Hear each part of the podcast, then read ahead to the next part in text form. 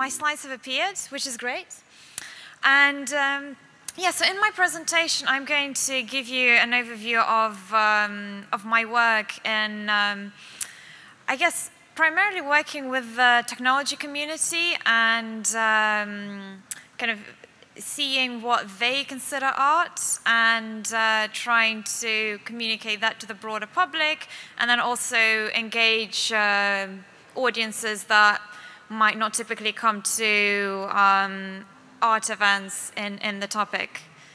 So uh, yeah, this is kind of a slide that encompasses uh, what I do. So yeah, I like to use this term creative AI, which is I think um, quite popular in, uh, in, in, the technology-centric community to describe um, uh, artistic projects that have been made with uh, AI or frequently with uh, machine learning and deep learning techniques.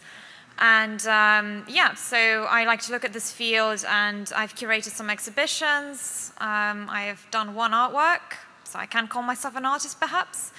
Um, I put together lots of meetups and uh, events for a community in London and also internationally for the tech community. And uh, I've done some research on uh, startups uh, in the field as well.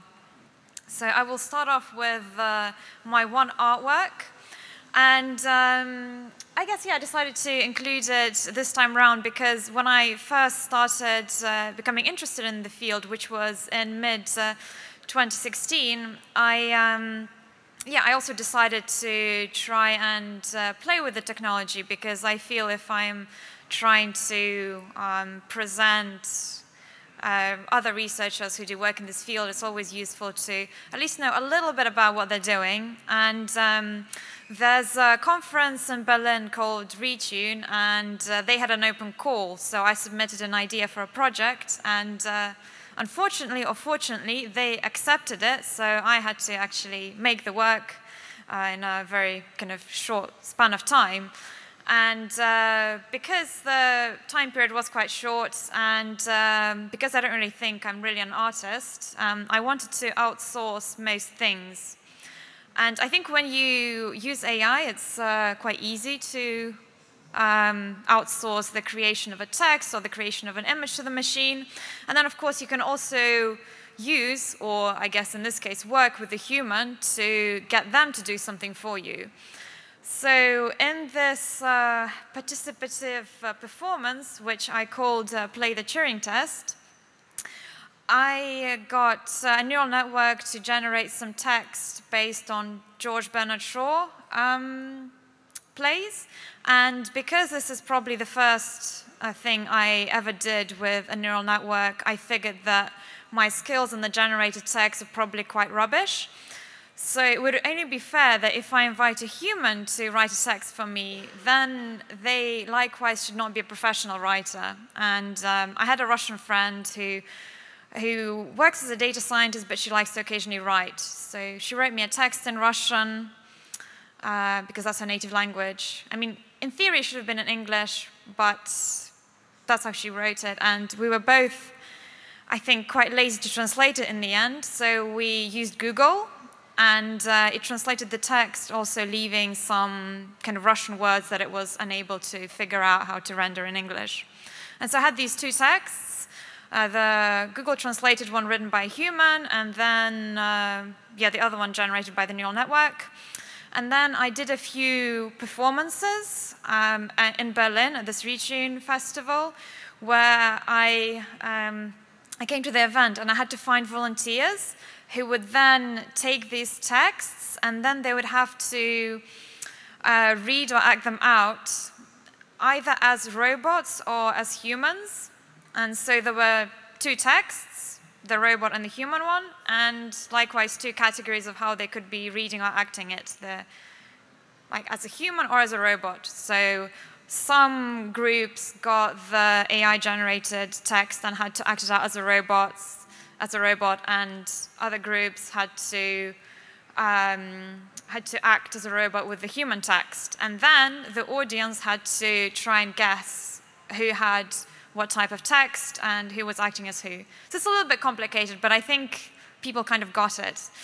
And um, yeah, so I, I did this uh, at a, a, few different places. And um, I think normally when people um, perform the text, sometimes or frequently they would, they would guess incorrectly. And I think that was also partly to do because, of course, when, when doing the human text, I cheated a little bit and ran it through Google Translate. So certain parts of it were in a different language, and that confused people. Whereas the machine generated text was quite uh, philosophical because um, if you're, I think, I think in general they tend to be quite philosophical, and particularly if you're not quite skilled, the easiest way to get it to um, be coherent is to get it to be quite, I guess, similar to the previous text. So in my case, it became very philosophical. So yeah, this was my one artwork. Uh, so I can sometimes say that I am an artist. And uh, now I will move on to what I do in um, kind of during most of my time. And uh, these are various, I guess, event or uh, curatorial projects. So one of these is the Creative AI Meetup in London, which uh, I started in uh, September uh, 2016. And uh, for this meetup, I think I've run about 25 events now, which is a lot for me. And um, uh, for this meetup, I invite researchers who are developing the latest, uh, maybe image generation models or doing some relevant research in the field. And then I also sometimes invite artists to um, give a talk. And um, yeah, in London we have the proximity of DeepMind and uh, Oxford and Cambridge, so I've been quite lucky in uh, presenting a lot of their work to uh, artistically minded or, or, interested audiences.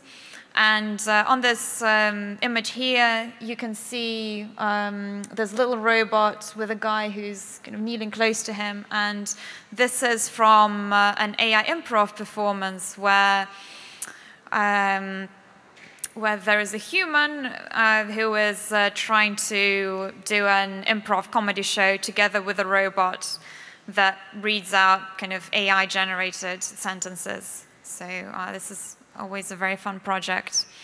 And um, yeah, I'm just going to show you one of the projects that uh, I think has been a very recent highlight from the meetup. And uh, this is some work by uh, Scott Eaton who is um, yeah, who, who is an artist and creative technologist uh, based in London, and um, he's been making lots of uh, beautiful kind of human shapes uh, and figures with uh, with neural networks, and um, he's also been trying to make them interactive. So you can see this is one of the videos that he's recently posted. And uh, certainly, kind of from my experience uh, looking at a lot of uh, this AI-generated work, I think he really has uh, come up with uh, with an aesthetic and technique that is uh, quite advanced. So, um, so yeah, this this is an example of something that I feel I've been very lucky to have at the meetup. And then I've been doing lots of exhibitions at at conferences. So there's a lot of hype around AI, and so there are lots of business conferences around AI. And uh, th there was one at the Center for Future, Future Intelligence in, uh, in Cambridge. And that conference was a little bit academic and focused on kind of AI policy and, and safety and research. And they asked me to do a little exhibition in a, in a Cambridge college. And uh, so I put up some work by uh, Mario Klingemann and uh, also some work by Jake, which is actually, I, I just realized, is kind of hanging um, on the other side of the screen. So it's probably watching me present it in a, in a very different format, as is Jake, which is wonderful. And um, then I also did an exhibition at uh, CogX. And I'm still, of course, a little bit horrified by this uh, paintings on easels thing. Um, but uh, I wouldn't say this is my curatorial decision. Um, I would say that this is kind of uh, an instance of working with uh, different, I guess, types of clients. And uh, CogX is quite a big uh, businessy minded conference in, in London. And um, when I first discussed them about hosting an exhibition, um, partway through the process, I realized that they really wanted to print some things and put them on easels to kind of highlight the link between this uh, uh, technological practice and, uh, I guess, fine art painting. Um, so yeah, this was a bit of an odd way of, uh, of, of, presenting uh, this type of art, but I feel it's, um, it's also maybe good to sometimes make that link and of course, to put this art into, into a public uh, environment rather than keeping it just in a gallery. And um, yeah, one of the projects um, I, I, particularly liked for this exhibition was uh, this work by Fabrizio Poltronieri, who is a Brazilian artist based in Leicester, and um, he's been doing a project called um, Prophecy Apparatus, where he kind of generates various prophecies that he puts kind of on top of, uh, I think, sci-fi-esque uh, images. So this is, I think, very fun to put somewhere. This is actually put in the cafe area, so it's fun to kind of sit and get various uh, incoherent and um, negative prophecies for the future. And then I did a project that was very much with uh, the media art world. My my one instance of collaborating with that world. And um, I did that, um, yeah, so I did Impact Festival in the Netherlands together with uh, Alex Anikina, who is a PhD student at Goldsmiths, and uh, Yasmin Keskintepe, who also worked on this exhibition and, uh, yeah, was here at ZKM. So it's a nice circle to be here myself. And uh, yeah, this exhibition looked at how, uh, this festival looked at how um, algorithms form structures that really kind of uh, influence and control our lives. And um, yeah, I guess I just included a couple of projects that uh, were, were part of this. And uh, one of these was um, a little event I did at the Museum of Self-Playing Instruments in Utrecht before the festival. And uh, I was very lucky to work with the museum because they have uh, a very big collection of uh, orchestrions, pianolas, and all these kind of old instruments from, I think, the 16th century onwards. And uh, they were also hosting um, an exhibition on robots love music. So they had this little guy called Shimon, who, who basically consisted of this kind of bobbing head with, with a xylophone or a keyboard type instrument, and he could play it together uh, with the other musicians. And um, I have a video actually from the performance that I will show you at the end if, if I have time. And I think I particularly enjoyed uh, the, the, this event because I feel performances like this are a great way to kind of uh, um, yeah, engage the public, and also the, the setting was uh, kind of uh, very, very, very, very historical. So yeah, I'll, um, I'll show this later. And uh, then for, for the festival, we also commissioned some work by Anna Ridler called uh, The Mosaic Virus. And um, yeah, I was also very happy to see that this, uh, this project and this commission was very successful. And I think currently it's being exhibited in the Barbican and in, in, lots of different places. And um, what Anna did for the project was she went to um, Utrecht, where we were doing the festival, and um, she went there during the tulip season, taking 10,000s of photographs by hand, and then she labeled and categorized them and uh, trained a neural network to generate images, kind of, kind of lots of these tulips, and um, also made a link with, uh, with the tulip mania that was kind of popular in um, I think, the 16th or the 17th century Holland and the current hype we have around Bitcoin.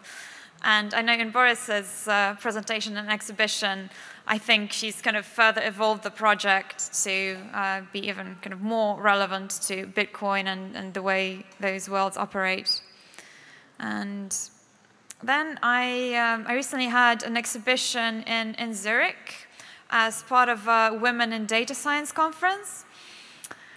And this was this took this took place at, um, at an insurance company office. And uh, the good thing about Zurich was that it, it holds, um, it has a Google office. And in that Google office, there is a guy called Alex Mordvintsev, who is one of the co-creators of Deep Dream, which Memo showed earlier. So it's this kind of very uh, bright and multicolored um, aesthetic. And because he was so close by, and he, he's also interested in continuing his practice. Uh, we managed to find some prints from him, which he made together with his wife, Yana Sam. And these prints are a little bit different uh, from Deep Dream. This is, this is more of a, more of a close-up. And um, from what I understand, in his um, current work, which he calls uh, Neural Origami, um, he tries to make uh, Deep Dream more abstract and uh, I guess uses uh, similar techniques but with a very different effect. And then we also exhibited some work by uh, Helena Sarin, who is uh, an artist based in the US. And um, what I really like about her work is that she um, she sticks to using her own data sets, which are frequently drawings or kind of, uh, I don't know, etchings or, um, or, or, or photographs. And she's, uh, she's very prolific, um, so posting a lot, uh, a lot of new kind of AI-generated images, imagery from her drawings on, on Twitter. And um, yeah, so we included some of her prints, and uh, in the one on the left, you can see a still life with uh, with some tulips. That is, uh, I think, a combination of a plywood, plywood texture with uh, etching, and uh, on the um, on the right. Um, she has combined, I think, photography with newspaper, which you can kind of see in the in the background. So um, yeah, I really like how it's worked because I think she does have quite a unique style. And some more of my conference work um, with a robot um, in Dubai, uh, which was quite nice company for, for this art. And yeah, now I'll talk a little bit about the festival that I'm currently doing in Leicester, which is uh, my home, hometown. And um, yeah, so Leicester is a city in the UK, and unless you're into football, um, you probably would have never heard of it. But um, yeah, it has, um, it has a De Montfort University, which I worked with uh, to, to put together this festival. And we did an edition last year where we exhibited Pinar Yoldas's Kitty AI project and also an installation that uh, tweeted you love messages. And um, yeah, this year we have a bit of a bigger project where we're engaging lots of different venues in the city, including two shopping centers, a library and uh, a hospital, and the local kind of gallery and cinema center. And um, yeah, I guess to me this is a very um, special project because it's uh, in my home city where there doesn't really happen much that is related to art, and also because we've been able to put a lot of this work into um, a, public, a public setting. So we have uh, an installation by Mario Klingemann called uh, Interstitial Space, and we've exhibited this in a gallery, and um, there's a kind of a camera in the middle of the space and two screens on either side. And if you walk, walk up to the camera, it will start generating kind of colored face, colorful faces based on, um, on, on, your face. And if you step away, then uh, it becomes more blurry and black and white. And this is some work by Gene Kogan in the library his uh, neural channel synthesis, which is kind of very brightly colored and uh, is a, in some ways a more advanced version of Deep Dream. And um, some, some work by uh, Sofia Crespo, which we put in, uh, in some shopping centers. And um, I don't know what is the situation in, uh, in, the, in Germany, but in the UK, certainly a lot of our shops are dying. So sometimes I walk in a street in Leicester and half of the shop lots are empty. And so this is what happened in some of these shopping centers. Um, so we decided to put some art there. And I think this is uh, a really good way to engage um, an audience that is just kind of just going shopping and is, is not looking for art, but um, stumbles uh, across it. And um, yeah, this is, uh, yeah, Improbotics. We had a performance uh, from them um, on, um, on Friday, just before I came here. And um, yeah, uh, so again, this was the AI improv with the robot. And uh, now I'll mention um, this uh, or NIPS uh, creativity workshop that I'm quite known for in the tech community. So NIPS or NeurIPS is uh, a very big uh, academic conference focused on machine learning. I think last year it had probably eight or 10,000 people. And uh, I hosted a workshop, which is like a mini conference at at the event together with uh, um, some, some, some friends from uh, Google Magenta, DeepMind, also Goldsmiths, and, um, and, and yeah, Wellington University New Zealand.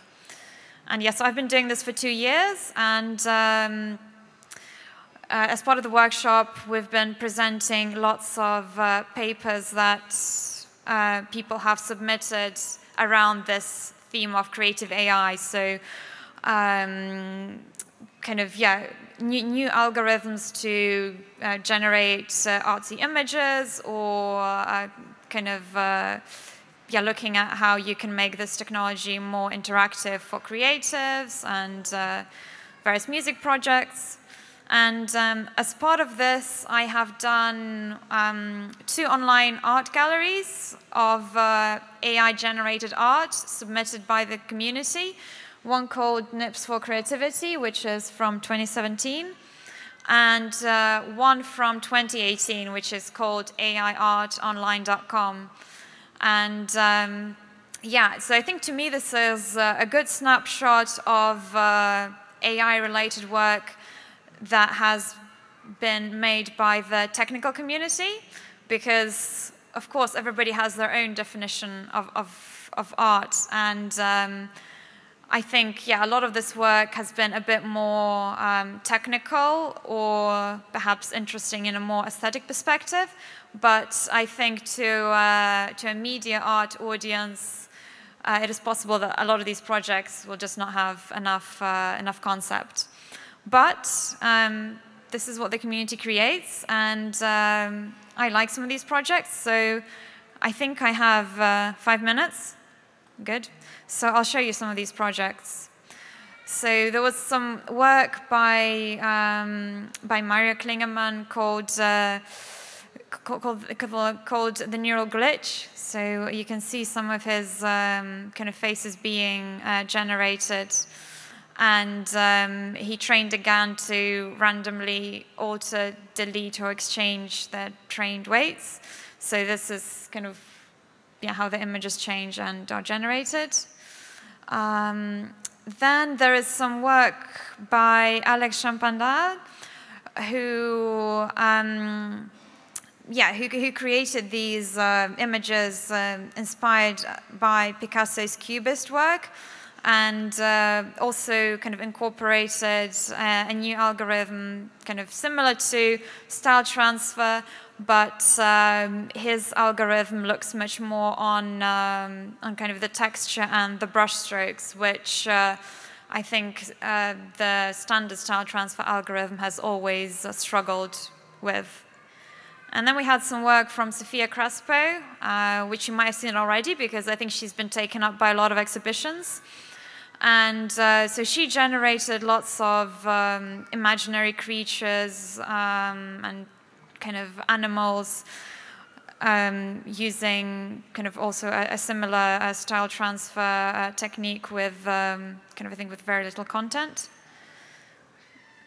and some work by Daniel Ambrosi um, that looks at uh, Impressionism and also incorporates Deep Dream there.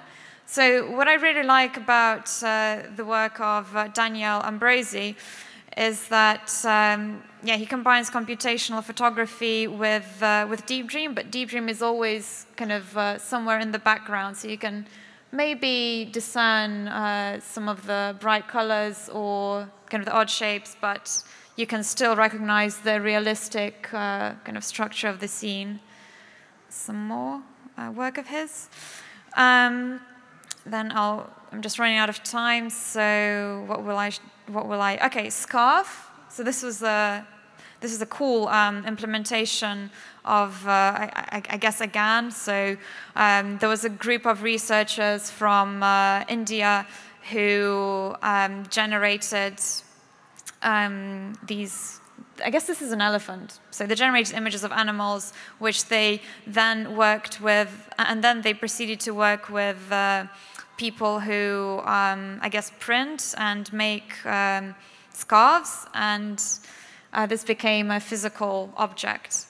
And um, yes, uh, another point to mention there is a team of uh, researchers there, and um, uh, some of these, some of the artistic projects I mentioned here, like also this one, uh, it does have multiple names, and this is something that I think the tech community likes to um, add to kind of any artwork they they create because um, when you when you frequently publish a scientific paper, um, there are multiple authors, and uh, to them, I guess a lot of the artwork or artistic projects they might do are similar. So they like to include all the names rather than, I don't know, one one author claiming the, the, the top title or coming up as a collective, which I think perhaps is more frequent in in the art world.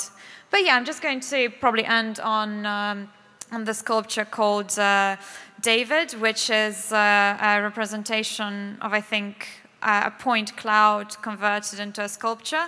And um, there's also this sculpture project, which I won't talk about. But um, to me, this was a nice shift of this trend to use AI not only to generate images um, and text, but also to uh, look at to make something physical and uh, sculptural so I think I was very happy to see the machine learning community work on that. And just the final slide, in case, once I get to it, in case you have any questions, uh, here is my email, and you can also find me on Twitter. So thank you.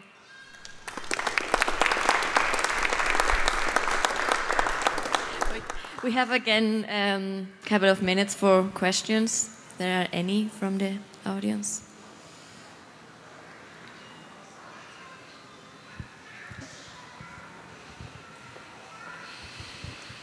Yeah, thanks for the presentation. Brilliant. Um,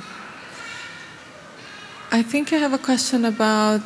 Um, so you're putting these artworks on the way to the supermarket or the, the shopping mall. Yeah. Or, um, so um, why do you think people would be interested in this particular kind of art? Not like paintings or landscapes or I don't know, whatever other art is available, but why this specific kind mm. of art? That is a very valid question. I guess um, when I was organizing this event, um, it was themed on kind of AI art. So obviously we were working with these artworks that are kind of AI generated. And out of the spectrum that we used, we picked the works by Sofia Crespo, which uh, had these kind of invented creatures on a black background, and we printed them.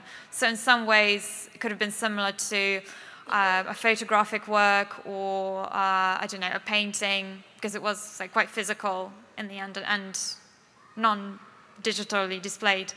Um, and yeah, I guess uh, with the, the, aim of the festival was to show uh, the general public what uh, AI can do in terms of art and maybe help to demystify it in uh, in some way. But I think, yeah, equally, these shopping centers could, di- could display other types of art because they have these empty spaces that are just kind of wasted. And I think it would be a good opportunity to put more art there of, uh, of any kind to kind of uh, engage the general public with it.